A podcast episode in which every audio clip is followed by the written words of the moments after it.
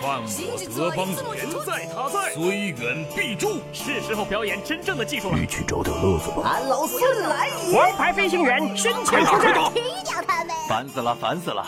我的观点是：资讯万里挑一，科技择优而用。欢迎收听今天的科技大乱斗。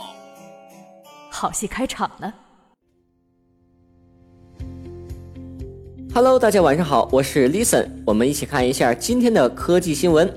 诺基亚六在中国发布之后，算不上是一部多么完美的手机，但是凭借着诺基亚这个牌子无比深厚的情怀，在中国可谓是赚足了眼球。诺基亚六选择在京东商城合作发售，提供了两种预约方式，一种是零元免费预约，另一种是付六十六元的定金预约。截止到目前，零元免费预约的人数已经突破了六十七万。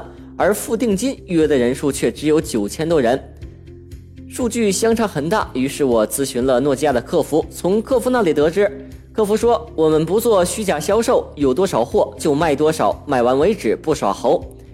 诺基亚六国内首发备货量看来还不到一万部，估计连诺基亚自己都没有想到，一个高通骁龙四三零的手机卖到了一千六百九十九元，在中国竟然有那么多的人选择购买。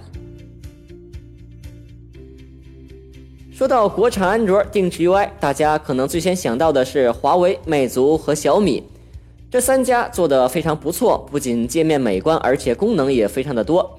今天我们要说的是魅族的 Flyme 系统，Flyme 六系统迎来了上线之后的首个更新，新系统更新了很多项目，但主要是为了提升用户体验。本次更新包含了魅蓝 Note 五、魅蓝五、魅蓝 X、魅族 Pro 六 Plus 手机。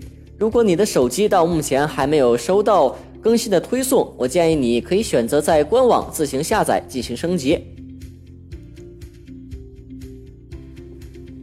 来看一下最后一条新闻：中国联通旗下的流量银行在官方微博启动了贺岁红包活动，昨天正式开始。红包中的流量在几十兆到两千零一十七兆不等。截止到目前，中国联通已经发放了累计二点一亿兆的流量。由于流量可以存储到流量银行账户中，然后通过提取的方式充值到手机，或者是直接发红包送流量。